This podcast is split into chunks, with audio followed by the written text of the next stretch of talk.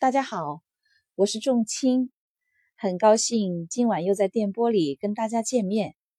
今天给大家带来一首席慕容的《诗的旷野》，给年轻的诗人。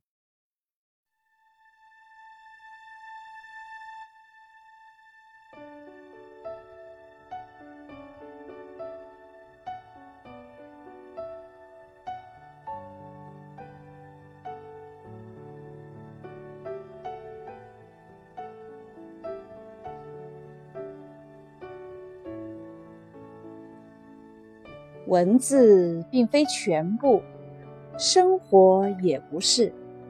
我们其实不需要逼自己去证明这一生的意义和价值。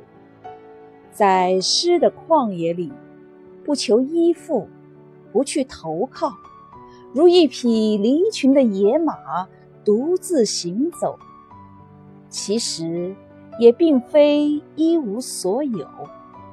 有游荡的云，有玩耍的风，有潺潺而过的溪流。诗，就是来自旷野的呼唤，是生命摆脱了一切束缚之后的自由和圆满。